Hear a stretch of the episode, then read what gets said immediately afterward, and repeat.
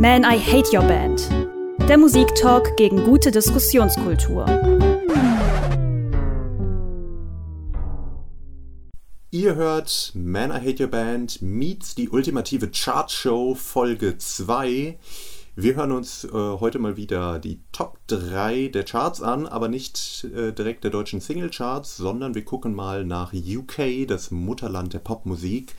Wollen schauen, ist es da wirklich, geht es so viel besser zu als im kulturlosen Deutschland? Darum gucken wir uns die Top 3 der Albumcharts an und wollen dann mal vergleichen, wie sieht es hier denn aus. Wir, das bin ich Connor. Und ich, Lennart, hallo. Ja, und Lennart hat sich wie so oft mal wieder überhaupt nicht vorbereitet. hat äh, ja keine Ahnung. Und äh, aber recht. Klar, natürlich, das haben wir ja beide. Äh, und wir machen eine kleine Blind Audition und äh, sprechen drüber. Ja, es wird vielleicht wieder so ein auditives Reaction-Video. Ähm, bevor wir loslegen, Lennart, hast du vielleicht Ideen, Tipps, was so in den Top 3 Alben in Großbritannien gerade so äh, drin sein könnte? Gerade so müssen wir natürlich dazu sagen, wir nehmen am 10. August 2021 auf. Diesmal habe ich absolut keine Idee. Bei, bei den deutschen Singlecharts hatte ich schon so eine Ahnung, was es sein könnte. Ähm, bei UK habe ich die Charts sehr wenig verfolgt. Wenn es jetzt die US-amerikanischen Charts wären, dann hätte ich vielleicht auch so Tipps, was gerade sowohl in Singles als auch in den Albumcharts oben sein kann. Ich weiß, bei den UK Singlecharts ist ganz oft Quatsch auch oben. Ähm, die, die, haben irgendwie so ein Fable für äh, lustige Stimmungssongs, oder hatten die zumindest noch so bis 2010, danach habe ich es nicht mehr wirklich verfolgt. Ähm, Wie generell Musik? Ja, Musik nach 2010 ist auch äh, wertloser Dreck. Klar. Ist ja einfach so. Ähm, jetzt haben wir die Boomer auch wieder an Bord. Äh, ja, ich bin gespannt, ob, ob das jetzt sehr ähnlich ist zu dem US-amerikanischen, also ob zum Beispiel Billie Eilish da vorne ist. Und äh, bei BTS sind ja bei den Singlecharts vorne in Amerika immer. Oder ob ganz viel Grime vielleicht in den Top 3 drin ist. Also Grime hatte ja zumindest vor drei, vier, fünf Jahren ein Comeback, ein großes. Ja, ich äh, lasse mich einfach überraschen. Aber ich hoffe doch sehr, dass es besser ist als äh, die deutschen Albencharts, obwohl die ja manchmal auch gute Alben drin haben. Das ist ja immer, also meistens von sehr alten Künstlern. Also wenn Bruce Springsteen oder Bob Dylan wieder mal ein Album rausbringt, ist natürlich auf Platz 1, weil die Leute kaufen ah. noch CDs und es geht alles nur nach Verkaufszahlen. Ja, wobei ähm, wir ja bei unserer letzten Folge doch gelernt haben, so ganz stimmt das ja auch nicht mehr. Also Streams zählen ja auch in die Albumcharts zu einem gewissen Anteil mit rein. Genau. Ähm, ich habe jetzt rausgefunden, bei den amerikanischen Billboard-Charts zählen ja auch Streams mit rein, aber da wird es umgerechnet auf, wie viel ist dieser Stream wert. Das heißt, eigentlich zählen sie fast gar nicht rein. Und deswegen sind BTS immer weit vorne, weil es irgendwie so eine große K-Pop-Community gibt, die absichtlich BTS-Songs kaufen, physisch, damit die weit oben in den Charts sind. Ja, sehr gut. Ich finde ja. auch, äh, wir bräuchten auch Produkte, die Leute absichtlich kaufen, damit wir Geld bekommen. Äh, mhm. Müssen wir noch überlegen. Ja, also es geht ja bei den Albumcharts um den gesamten Umsatz. Darum sind zumindest in Deutschland ja oft Sachen, die in so fetten Boxen, also gerade so Rap-Alben, wo du noch irgendwie das Taschentuch dazu bekommst und 50 Euro bezahlst, die sind dann natürlich auch immer ein bisschen weiter vorne äh, in den Charts, weil das ja. eben den Umsatz steigert. Darum Oder so ein Helene Fischer Album, was einfach mal als Doppelvinyl rausgebracht wird für 50 Euro. Ja, das will man natürlich zu Hause stehen haben. Helene Fischer auf Vinyl, damit man den Klang auch richtig spüren kann. Ähm, aber wir gehen ja jetzt erstmal nach UK und da treffen wir auf eine alte Bekannte aus unserer letzten Charts-Folge. Oh, Olivia Rodrigo. Genau. Auf Platz 3 Sour, ihr Debütalbum von der ja, Disney-Künstlerin Olivia Rodrigo. Äh, das haben wir uns ja letztes Mal schon angehört, darum würde ich vorschlagen, müssen wir jetzt nicht nochmal einen Song hören, aber vielleicht, weiß nicht, Lennart, gut, bekanntermaßen beschäftigst du dich ja eigentlich gar nicht mit Musik, aber hast du seitdem, damals hast du sie ja Good For You ziemlich abgecancelt und gesagt, das ist eher so Avril Lavigne, äh, also Dreck. und fandest es dann nicht mehr so cool, wie du es anfangs gedacht hattest. Hast du dem Album nochmal eine Chance gegeben? Dem ganzen Album nicht. Aber ich wollte nach der letzten Folge unbedingt nachgucken, weil ich gemutmaßt hatte, dass es äh, ein äh, Schlagzeug aus der Konserve, wie man so sagt, ist, was da im Hintergrund spielt.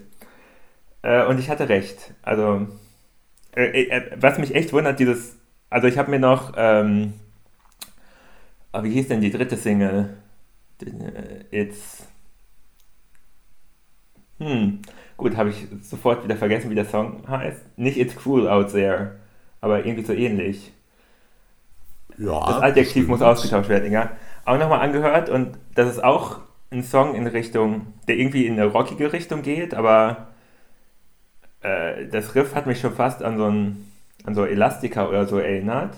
Fand ich eigentlich ganz gut, aber es klang wieder mega billig und beschissen produziert, wo ich mich frage, also ja, man sagt ja Disney-Künstlerin, aber dieses Album ist wirklich irgendwie zu Hause produziert worden, oder? Es klingt auf jeden Fall so. Ja, jeder kann es ja auch mittlerweile, aber der, der Witz ist, das wird ja wahrscheinlich mehrere Millionen gekostet haben bei so einem, äh, also ich meine, es ist ja von High School Musical, Disney und so weiter.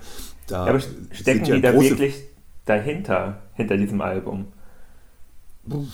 Ja, gut, das ist natürlich, also nee, das ist jetzt keine Disney-Produktion, das Album, aber sie war ja dadurch schon ein Star. Und sie war ja auch schon über TikTok ist ja bekannt geworden und dann hat sie diesen fetten Plattenvertrag bekommen.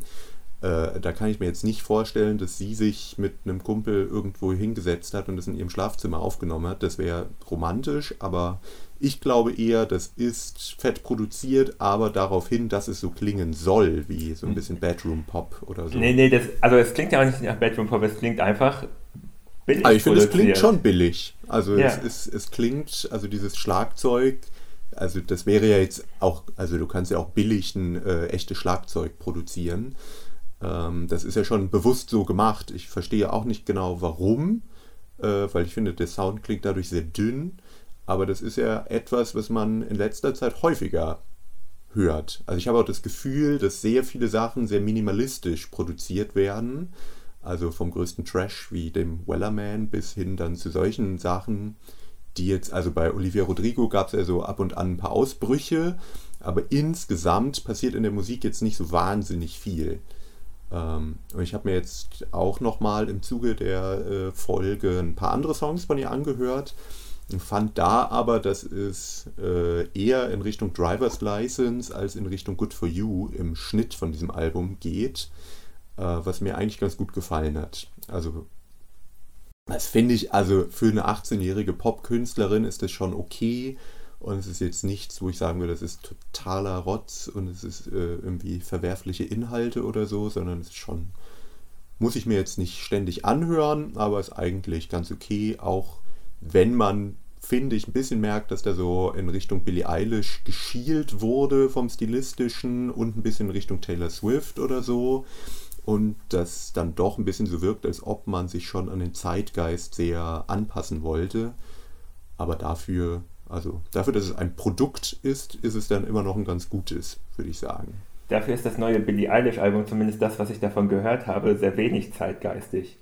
Also das also bis auf der äh, Nuschelgesang erinnert ja wenig an das erste Album. Also irgendwie diese Ak total zurückgenommenen Akustikgitarren-Songs oder der Stadionrock am Schluss vom Titeltrack und so, das klingt ja alles noch sehr anders als das urbane erste Album. Ja, aber die Frage ist ja, ist es, also was macht denn etwas zeitgeistig, wenn sie diejenige ist, die den Zeitgeist prägt? Aber da kommen wir vielleicht Foreshadowing später noch zu. Oh. Und sie macht, sie macht keinen Hyperpop. Ich dachte, das wäre jetzt das neue Ding. Das haben auf jeden Fall alle gesagt im letzten Jahr. Und Aha. Wie klingt der? Ich weiß nicht, kennst du die, wie spricht man sie überhaupt aus? 100 Gags? 1000 Gags? Ich weiß gar nicht.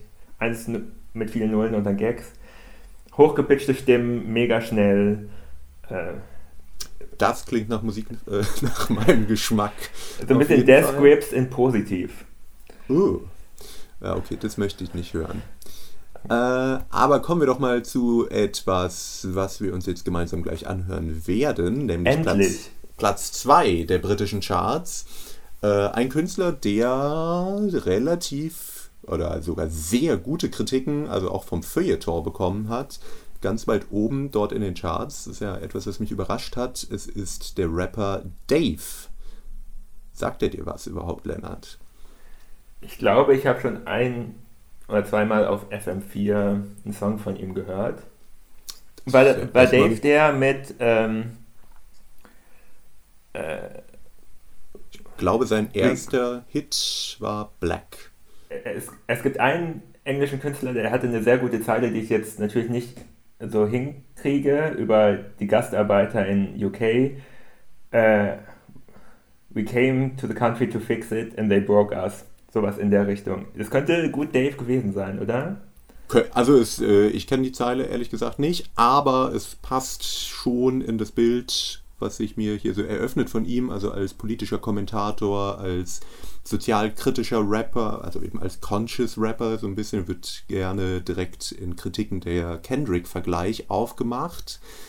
Ähm, also eben, das war vor allem auf seinem ersten Album, war das alles sehr sozialkritisch oder er beschreibt, wie es ist, als äh, Sohn von Immigranten in Großbritannien aufzuwachsen, gerade auch in Bezug auf die aktuelle Regierung dort. Ähm, und das eben in ja, relativ klugen Texten.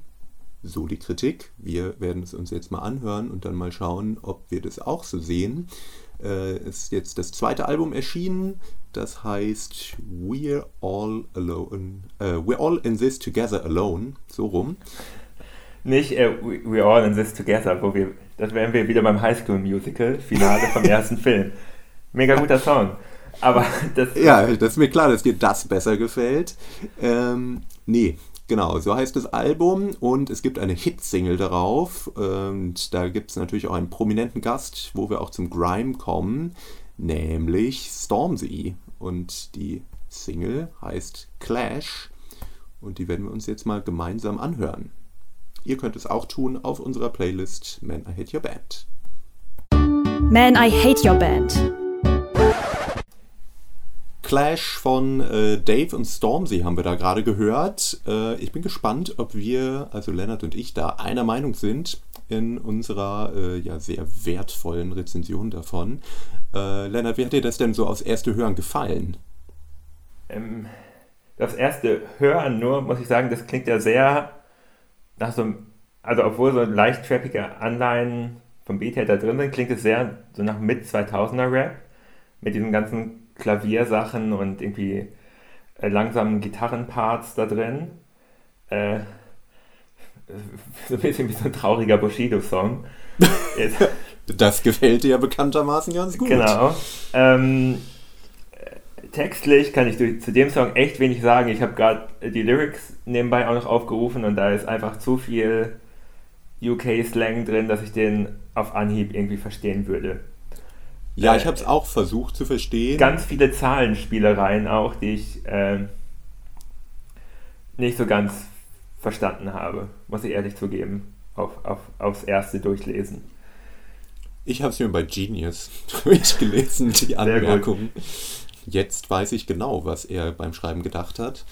Äh, nee, aber also das, das meiste darin, ich bin halt, also vielleicht bin ich mit der falschen Erwartungshaltung da dran gegangen, aber ich habe mich ja vor, also ich kannte ein paar Songs vom ersten Album und dachte jetzt, boah, krass, das ist jetzt auf Platz 2 in den Albumcharts in UK, sowas äh, kritisches, kluges und so weiter und so fort.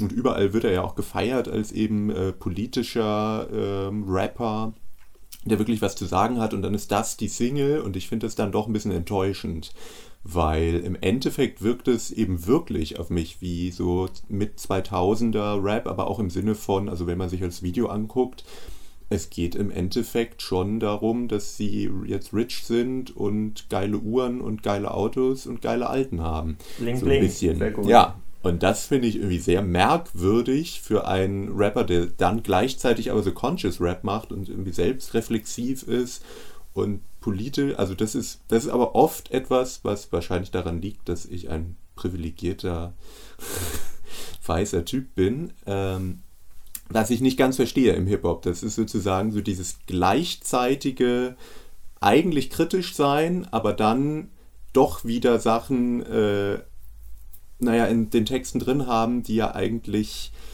eher überwunden werden müssten. Die ja, also nicht wirklich gesellschaftlich jetzt das sind, die, was, einen, äh, was man gerne hätte oder was einen vorantreibt. Und das verstehe ich manchmal nicht so ganz, woher das eigentlich kommt und warum das dann auch nicht kritisch gesehen wird. Das kann ich dir jetzt auch nicht beantworten. Äh, aber äh, was ich noch äh, sagen kann, ist, dass die Textzeile, die ich eben genannt habe, wirklich von Dave auch war, auch wenn sie natürlich im Original viel besser ist als das, was ich mir eben zusammengestümpert habe. Nämlich, Original lautet es, Cause they were broken by the country that they came to fix. Aus dem Song Three Rivers vom selben Album wie den Song, den wir gerade äh, gehört haben. Und äh, da habe ich dann auch nur den Text überflogen. Das sagt mir alles schon deutlich mehr zu, vor allem weil ich ihn verstehe. Ähm, Schon mal gut. Also es äh, kommt sehr wenig UK-Slang vor und geht halt um äh, das Leben von Gastarbeitern bzw. deren äh, Kinder und Enkel in UK. Äh, das ist wirklich so also musikalisch ist es, klingt wieder wie mit 2000er Hip-Hop, so, sogar noch viel mehr, ist einfach ein äh, relativ zurückhaltender Beat und dann so eine Piano-Melodie drüber. Das finde ich eigentlich ganz spannend. Er spielt das Piano selber. Er ah, ist auch cool. Pianist. Das finde ich echt eine ganz coole Kombi. Und das, das macht seinen Sound halt auch ein bisschen. Also, ich habe mir das Album gestern äh, so ein bisschen quer gehört. Das ist schon etwas, was durch das Album sich durchzieht, das Klavier. Und äh, an, an manchen Stellen funktioniert das echt sehr gut. Mhm. Und wird dann halt teils auch ein bisschen düsterer noch was ich dann irgendwie auch ganz spannend fand. Ich glaube, ehrlich gesagt, es gibt eben diese zwei ähm, Tracks, die als Singles auch ausgekoppelt wurden, eben jetzt das Feature mit Stormzy und noch ein anderer, die eher eben so, die so ein bisschen rausfallen, die dann eben auch nicht so explizit politisch sind. Ich könnte mir vorstellen, dass das, ich weiß nicht, ob da jetzt die Plattenfirma äh, hinten dran saß, aber es ist halt schon sozusagen die Zugpferde für das Album und vielleicht führt es ja dazu, dass die Leute sich das dann eben kaufen und eben auch die anderen Tracks hören. Und so Musiker gesehen, wollen ja auch mal was essen, ne? Also ich glaube, da muss ja vielleicht auch mal ein, zwei Hits machen. Ja, ich glaube eher, da geht es eher um die nächste fette Uhr sich zu kaufen.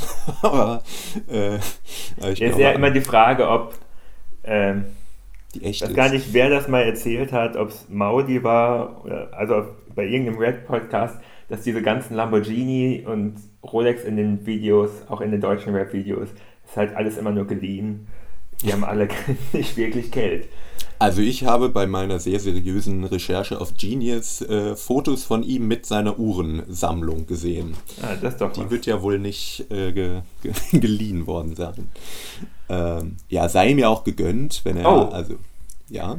Äh, was ich hier gerade sehe, bei dem Song Three Rivers, den ich immer noch aufgeschlagen habe, der wird als Songwriter James Blake auch genannt. Ja, der ist auch ein äh, Feature-Gast auf dem ah. Album und der hat an der Musik wohl generell teils mitgeschrieben. Was auch äh, cool ist. Also der, der Song mit James Blake gefiel mir auch sehr gut. Also, wir können festhalten, nicht der letzte Rotz. Nee, ich, äh, da will ich wirklich mal in das ganze Album reinhören. Also das er hat ja. mich neugierig gemacht.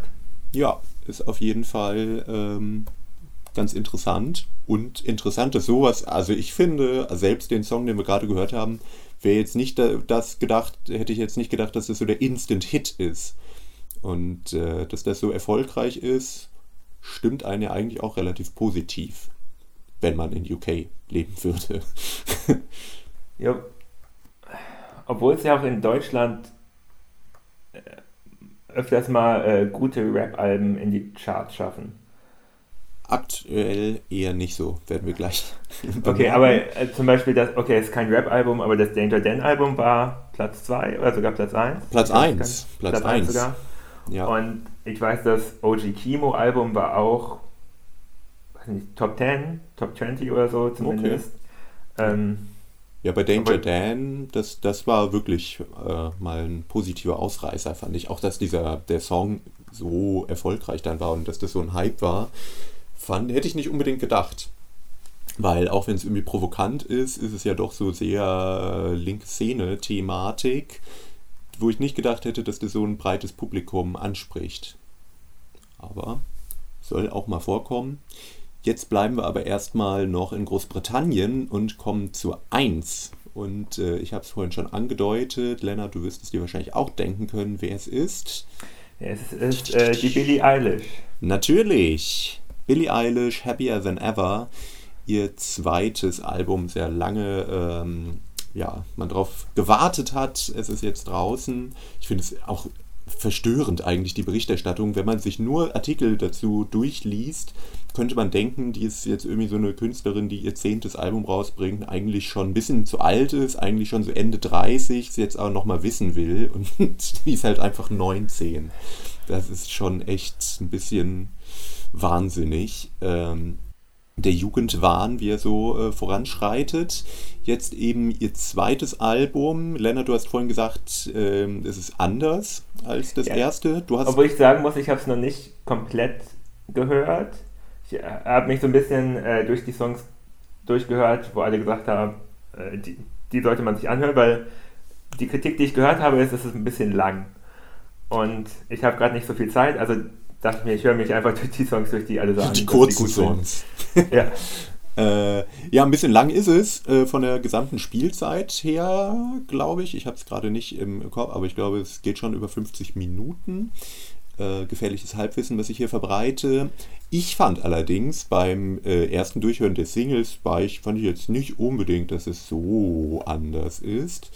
Äh, ich habe jetzt aber einen Song rausgesucht, den du vorhin auch schon angesprochen hast, der doch ein bisschen heraussticht, nämlich der Titeltrack Happier Than Ever. Den können wir uns ja jetzt nochmal gemeinsam anhören. Ihr Sehr kennt gerne. ihn vielleicht auch schon, aber sonst haben wir eine Playlist für euch zusammengestellt. Billie Eilish, Happier Than Ever. Man, I hate your band. Ja, so wie heutzutage Don't Stop Believing von Journey oder Bohemian Rhapsody von Queen in den Discos dieser Welt mitgesungen werden, so wird in zehn Jahren dieser Song mitgesungen, Happier Than Ever von Billie Eilish. Äh, vielleicht äh, der beste Rocksong, den ich seit zehn Jahren gehört habe. Und auch der einzige. Ja. Also der ganze Aufbau von dem Song, das hat mich ja bei Olivia Rodrigo äh, so gestört, dass irgendwie man hat die Strophe, die so ein bisschen klingt wie ein Billie Eilish Song und dann kommt der Break und dann kommt der Avril Levine Part im Refrain und das hat nichts miteinander zu tun. Bei dem Song äh, Happier Than Ever ist es ja wirklich äh, so ein Build-up den ganzen Song über. Erst ist es eben total ruhig und auf einmal kommt so ein leichter Break von der Akustikgitarre geht es auf eine E-Gitarre, die aber noch ganz leise spielt und es baut sich immer weiter auf bis zu einem großen Stadion-Finale. Und äh, ist einfach mega gut gemacht. Kann man irgendwie. Ja, da, kann ich ähm, wenig äh, gegen sagen. Du, bist du nicht der gleichen Meinung wie der Rezensent von äh, Lass mich lügen?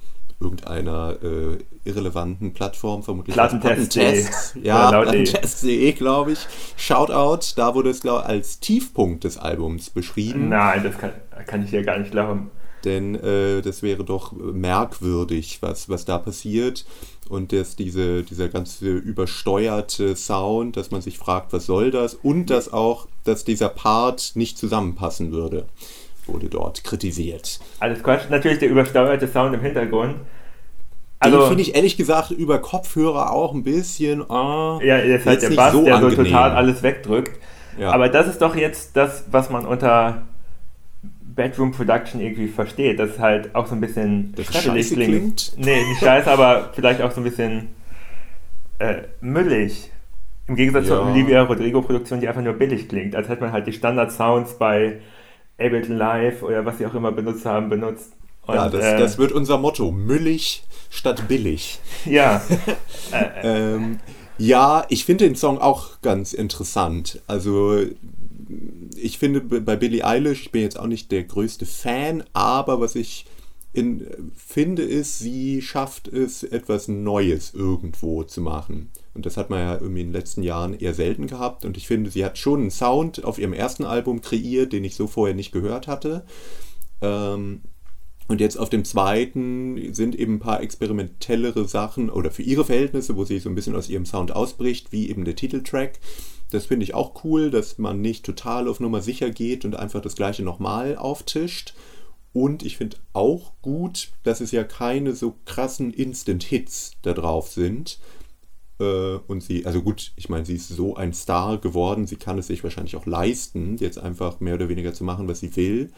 Ähm, aber gut, dass es so durchgezogen wird und es wirkt nicht, also auch wenn natürlich die ganze Karriere, wie sie aufgebaut wurde, man sehr kritisch sehen kann bei einer doch sehr, sehr jungen Künstlerin, finde ich, wirkt es hier gar nicht so abgezockt, sondern schon so, als ob irgendwie die da das, was man künstlerisch machen wollte, sie und ihr Bruder, die das ja machen, dass denen auch irgendwie Freiraum gelassen wurde.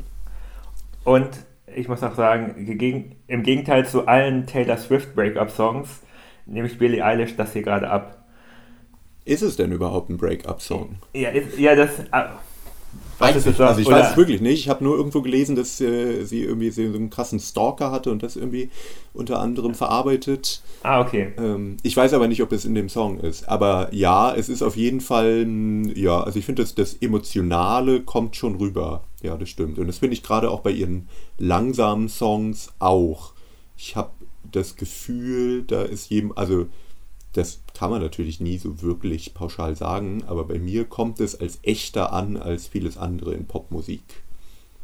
Ja. Vielleicht kann sie es auch einfach nur sehr gut schauspielern. Aber. Ähm, Und gleichzeitig hat sie auch viele Songs, die absichtlich so gar nicht in die emotionale Richtung gehen, sondern auch in so eine sehr abstrakt künstlerische, wo, wo wirklich klar ist, sie spielt gerade einen Charakter und nicht sich. Ja, was ich auch gut finde, weil irgendwie gefühlt jeder andere Song, vor allem von Taylor Swift, ist Ich, ich, ich. Äh, äh, das ist Hallo, mein Leben. liebe Taylor Swift-Fans. Ja. Können ähm, wir auch ähm, mal eine. Ja, es steht ja immer noch aus, die Taylor Swift-Sonderfolge. Aber da ist so das Problem, da muss man sich Taylor Swift-Songs für anhören. Ja, das stimmt, ja. ja. Aber hier mittlerweile ist es doch eine kredible Künstlerin, die mit The National zusammenarbeitet. Jetzt finden das doch alle geil, dachte ich. Ja. Nee, muss nicht sein. Billie Eilish hingegen kann ich gut mit leben und dass sie äh, ja so der aktuelle Superstar ist, finde ich, ist eigentlich auch eine ganz positive Entwicklung. Ja, und da geht so ein bisschen die Beyoncé-Route. Einfach keine Hits mehr machen. Die Leute kaufen das Album halt trotzdem. Kann man auch mal gute Songs machen. Ja. Oder vielleicht fallen ihr halt auch keine mehr ein. Aber ähm, das ist auch etwas, wo ich sagen würde, dass das durchzieht im Moment so ein bisschen die Musik, die Popmusik, aber nicht nur da, auch im Indie. Ich habe das Gefühl, ich höre immer seltener richtige Hits, oder? Also auch überhaupt Songs, die so konventionelle Songstrukturen haben, sind auch, werden seltener. Also wenn ich an, keine Ahnung, das, das letzte Japanik-Album denke, also jetzt so im Indie, oder ein The Not Twist oder solche Sachen, da fällt es auf und in den großen Pop-Sachen dann aber auch. Also ich weiß nicht, woran es liegt, ob einfach jeder konventionelle Popsong schon geschrieben wurde oder ob das gerade der Zeitgeist ist. Puh. Auf dem Fortuna Ehrenfeld waren viele relativ konventionelle Pop-Songs von den Strukturen her. Natürlich ist die Instrumentierung totaler Quatsch und die Texte auch. äh, also Quatsch im positiven Sinne. Quatsch im positiven Sinne, ja. Und äh, teilweise auch sehr berührend. Ich kann allen nur das Fortuna Ehrenfeld Album empfehlen. Lasst euch nicht von der, was die erste Single, äh, die panamoralische Liebe, so ein bisschen abschrecken, weil der Song sticht so sehr heraus. Ähm, obwohl ich ihn auch mag, aber der Rest von Album wirklich gut. Ja. Okay. Die haben es wahrscheinlich nicht in die Top 3 der deutschen Alben im geschafft. ich glaube eher, also ist die Frage, ob sie überhaupt reingekommen sind. Sehr immer noch, man denkt ja, alles kommt in die Charts, aber selbst, also Bernd Begemann, wir haben es ja letztes Mal schon äh, erwähnt, hat es nie geschafft. Ist ja ein bisschen traurig noch irgendwer, ich komme jetzt leider nicht drauf, da war ich auch ganz schockiert, ist letzten, also irgendeine Band, die schon lange dabei ist, letztens das erste Mal in die Charts, ach ja, Egotronic. Also nicht, dass sie es verdient hätten, aber äh, sind auch mit ihrem aktuellen Album das erste Mal in die Charts eingestiegen. Das, da war ich auch sehr schockiert. Ähm, aber gut, kommen Platz wir... Platz 32, die Rückkehr zur Normalität von Fortuna Ehrenfeld. Oho. Für eine Woche danach wieder raus. Ja Mensch, da konnte man sich doch vielleicht mal ein Abendessen äh, sogar von leisten. von den 500 verkauften Einheiten. Äh, ja, aber spicke nicht weiter, denn jetzt kommen wir nämlich zu den deutschen Albumcharts. Wir haben ja jetzt eigentlich festgehalten, UK, würde ich zumindest sagen, eigentlich relativ stilvoll. Die Top 3, die wir da hatten, also selbst Olivia Rodrigo ja, ist auch wenn ich, noch okay. Also die ist ja auch irgendwie 18 oder so und dafür ist es für so ein erstes Album, ist definitiv besser als das erste Album, was ich aufgenommen habe. äh, da ist sie sicherlich jetzt stolz drauf. Genau. Ja. Besser ähm, als die Submarine Hijackers. Das ist doch ein Prädikat. Google das. ich glaube, ich habe ähm. alles äh, von MySpace mittlerweile auch entfernt, was man findet. Bis hoffen. Ähm, ja, und es ist, glaube ich, auch wenn 18-Jährige das hören, besser als wenn sie, keine Ahnung, Bushido mit 18 oder 15 gehört hätten. Äh, aber da kommen wir jetzt mal nach Deutschland. Hast du denn Tipps, wie es hier aussehen könnte? Ich habe keine Ahnung, ob Rapper überhaupt noch Alben aufnehmen. Ich dachte, die produzieren alle nur noch Singles, einmal die Woche, die so. Ja, aber die kann man ja dann irgendwann zusammenfassen als Ach, ein Album, um nochmal abzukassieren. So wie Drake, der irgendwie alle, alle Songs von seinem Album gleichzeitig in den Top Ten hatte. Ähm, Single Oder Ed Sheeran, das auch hm. geschafft. Ja, Ed Sheeran, das Album ist noch nicht raus, sonst hätte ich das vielleicht getippt. Hm. Obwohl, das wäre dann auch in UK auf Platz 1 wahrscheinlich gewesen. Helene Fischer, habe ich gerade gelesen, hat eine neue Single, aber noch kein neues Album. Hat Helene Fischer nach Atemlos durch den eigentlich jemals wieder einen Song, den man kennt, gemacht? Es gab noch ein äh, irgendwas mit durch die Decke schweben, Herzbeben. Das war, glaube ich, Casper, aber. genau. Featuring Lea, ja, das kann gut sein. Ähm, Oh, ist ganz schön schwer.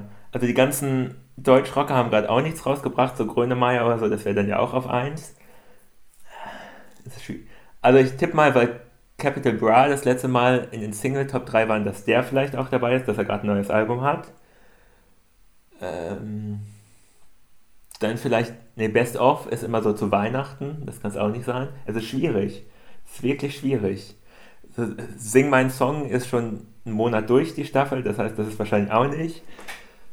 Ja, äh, überrasch mich. Ja, also. In Bitte überrasch mich positiv. Aha, ja, vielleicht. Also. Platz 3 könnte dir der Künstler, also ich weiß, dass der Künstler dir gefällt, aber ob dir, dir gefällt, dass das jetzt, also dass dieses Album in, auf Platz 3 ist, weiß ich nicht so. Es handelt sich um jemanden, der schon einige Jahre tot ist. Ah, das äh, Prince-Album? Genau. Ah, Welcome to America. Prince ja, ich habe es mir nicht angehört, weil alle gesagt haben, das ist nicht so geil. Auch ich habe mir gestern noch Rezensionen angelesen, da kam es gar nicht so schlecht bei weg. Aber andererseits könnte man sich natürlich fragen, äh, Prince selber hatte es damals nicht veröffentlichen wollen und er wird ja vielleicht Gründe dafür gehabt ja, haben. Es wird doch wahrscheinlich auch nicht fertig sein. Also das sind irgendwelche Demos, Skizzen vielleicht auch ausgearbeitet, aber ist es naja. Naja, wahrscheinlich nach seinen Maßstäben wahrscheinlich nicht. Aber wenn man sich das jetzt so an, also da wurde jetzt nicht im Nachhinein noch irgendwas dran gewerkelt. Das ist schon an sich so, wie er es gemacht hat. Und es ist schon im Studio eingespielt worden mit verschiedenen Instrumenten und so. Also man kann es schon, also andere Künstler wären wahrscheinlich froh, wenn sie so ein Album aufgenommen hätten. äh, für Prince Maßstäbe, ja, ihm hat es anscheinend nicht so gut gefallen. Ich habe aber eine Rezension gelesen, sei das beste Album, was er in den 2000 oder ab 2000 gemacht hätte. Äh, ich bin allerdings bei dem riesigen Prince-Katalog auch nie durchgestiegen. Ich auch nicht. Ich finde aber, es zeigt wieder so ein bisschen das Ding, dass in Deutschland anscheinend die Boomer immer noch den Ton angeben. Nichts gegen Prince, aber ist halt eben, ja, er ist halt schon einige Jahre tot und das ist irgendein Album aus dem Backkatalog weiß nicht, ob das jetzt so, also verglichen mit UK würde ich sagen, da sind die zeitgeistig relevanten Sachen drin und das ist jetzt halt irgendwas aus der Schublade. Ja, zu dem, äh, wollte ich noch sagen, zu dem äh, Perfektionismus von, von Prince gibt es eine schöne Anekdote, dass ein langjähriger Sound-Engineer sich irgendwann mal beschwert hat, dass er nie Feedback bekommt oder Lob für, für das, was er macht. Und da hat Prince nur gesagt, du arbeitest immer noch für mich, das ist Lob genug. ja, sympathisch. Würde ich das nicht typ. gut finden, wärst du schon lange gefeuert. ja. ja, über Prince haben wir ja auch naja, man hat noch nicht so die, die ganz krassen Skandale äh, herausgefunden, aber irgendwie würde es mich auch nicht so ganz wundern, muss ich sagen. Also so ein bisschen zwielichtig fand ich ihn dann doch immer äh, als Person, aber als Künstler natürlich schon äh, irgendwo genial. Ähm, aber viel interessanter finde ich den Platz 2 der deutschen Charts und ich äh, werde jetzt auch erzwingen, dass wir uns das gemeinsam anhören, weil es so verstörend ist, dass das das zweitmeist gekaufte Album in Deutschland aktuell ist. Ist es das vom Wellerman? Nein. Ich noch glaube, das war noch nicht raus. Noch schlimmer. Hat er überhaupt ein Album? Keine das Ahnung. Blümchen-Album? Ah, wir kommen näher dran. Äh, äh ist es ähm, äh, der Rapper, der mit Blümchen was zusammen gemacht hat, der, der Assi-Rapper. Sido? Nein, nein, nein. Äh, oh, oh, oh. Auch so ein, Nein, nee. nein, nein. Also wirklich der absichtlich. Finch asozial, so heißt Ach, der. Nein. Nein, nein. Ich glaube auch nicht, dass du die äh, Combo kennst, über die wir reden. Es sind. Die Amigos. Die, fast. Die Schlagerpiloten. Die kenne ich wirklich nicht. Mit ihrem neuen Album Blue Hawaii. Und ich schlage jetzt vor, also das ist äh, analog zu Platz 2 in UK Dave mit äh, politisch relevanten Texten. In Deutschland kauft man dann die Schlagerpiloten. Googelt das bitte alle. Ich habe mir nur gerade das, das, Cover angeguckt. Es, das ist äh, richtig geil. Bereitet mir ziemlich viel Freude. Äh, welchen Song hören wir denn? Äh, ich würde sagen, wir hören den Titeltrack und die Hitsingle Blue Hawaii. Da gibt es auch ein tolles Video, was vermutlich komplett CGI ist. Da sieht man die Schlagerpiloten, ähm, wie sie ja da so über den Strand flanieren. Na, wir können uns ja anhören. Wir können ja auch gerne einfach mal unsere, oder Lennart, du kannst deine Eindrücke bei ihm hören ja auch direkt mitteilen, wenn du magst. Also los, die Schlagerpiloten Blue Hawaii. Ihr müsst jetzt alle stark sein. Man, I hate your band. Lennart, dann hätte ich doch jetzt gerne mal deine musiktheoretische Einordnung dieses Meisterwerks. Dankeschön. so wie man sich den schlimmsten deutschen Schlager vorstellt. Aber man muss ja sagen, so von der Produktion her ziemlich fett produziert. also, ja. Der, der Beat macht schon ordentlich Wumms und der Bass im Hintergrund, damit es im Alpmax auch abgeht. Ähm, Aber dass, dass es so etwas noch gibt, also ich war schon ein bisschen verstört, weil es wirkt ja wirklich, es könnte auch so eine Oliver Kalkofe-Parodie sein und es würde, es wäre witzig. Aber die meinen das ja tatsächlich ernst. Also für die Leute, die jetzt sich das Video nicht angeguckt haben, das sind also drei Herren mittleren Alters in ihrer Pilotenuniform, die wirklich die klischeehaftesten Schlagertexte über Blue Hawaii. Einer mit Akustikgitarre, obwohl natürlich so ein Bumsbeat im Hintergrund läuft. Ja, klar. Das, und äh, sie stehen offensichtlich in irgendeinem. Nicht in Hawaii. ostdeutschen äh, Badeparadies. Ja, also das ist irgendwie ein, äh, äh so ein Großspaßschwimmbad, in dem sie stehen. Und dann gibt es natürlich immer Schön Tropical Island. Ja, genau, von äh, Hawaii zwischendurch oder von irgendeiner Insel, ist ja auch scheißegal, welche das ja, ist. Ja, hier Südsee. Ja, und und, aber ich habe gerade nachgeguckt, einer von denen ist wirklich der Komponist, Texter und Produzent von Roland Kaiser, Andrea Berg, Hansi Hinterseher und Tim Toupé. Also das, ähm, ho, ho, ho. Ja. Das ist ein richtiger Künstler. Ja, er ist wahrscheinlich einer der erfolgreichsten Musiker Deutschlands. Ja, das ist sehr traurig. Also, also ich weiß nicht, ich war so, ich habe so überlegt, diese ganz, also was sind das für Menschen, die sich das wirklich kaufen? Und es muss ja wirklich mehrere tausend geben und diese Menschen dürfen wählen und leben, so ein normales Leben vor sich hin und hören sowas. Also, ja, und sie wählen die Schlagerpiloten. Ja, deren Anführer wählen sie. äh, das ist schon echt verstörend. Und das ist ja auch, also ich frage mich dann auch, gibt es das in anderen, Euro also ich weiß, in Polen zum Beispiel gibt es auch diese, diese Art Musik, aber in, ich glaube, in einigen europäischen Ländern gibt es sowas auch einfach gar nicht. Wie ist diese Schlager, nennen wir es Tradition, überhaupt entstanden? So dieses wirklich das, das einfachst Mögliche und das personifizierte Klischee immer wieder zu wiederholen. Also das ist ja so, so eine Mischung aus Faszination und Verstörung für mich. Es gibt vielleicht eine äh, Latino-Variante vom Schlager. Und zwar, ähm, wie heißt das nochmal? Ich ver verdränge immer wieder. Ragaton, genau. Das ist doch auch immer dasselbe und immer dieselben Texte, die ähnlich wie der deutsche Schlager schön sexistisch sind, vielleicht noch in eine andere Richtung. Ja, ein bisschen aber, brutaler vielleicht. Ja, ja, ja, das stimmt. Das ist auch, ich glaube, neben Schlager meine absolute Hassmusikrichtung. Da also bei Schlager, ja das kann man ja drüber lachen und so. Bei Reggaeton ist es schon ein bisschen gruseliger.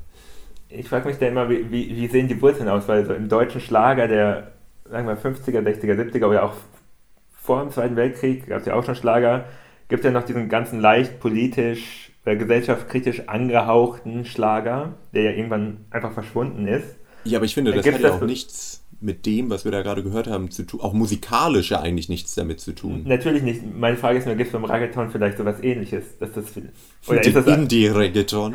Ja. Der frühe Pitbull, der da war, als er noch politische Songs gemacht hat. Ja, wer weiß, ich weiß es nicht. Kann, kann ja gut sein. Äh, ich kenne nur, äh, ich kenne auch eigentlich nicht viel. Ich kenne eigentlich nur Pitbull und Daddy Yankee, aber das reicht mir auch. Gut, äh, wird es auf Platz 1 noch schlimmer, ist jetzt die Frage. Das kann, kann ja eigentlich gar nicht sein.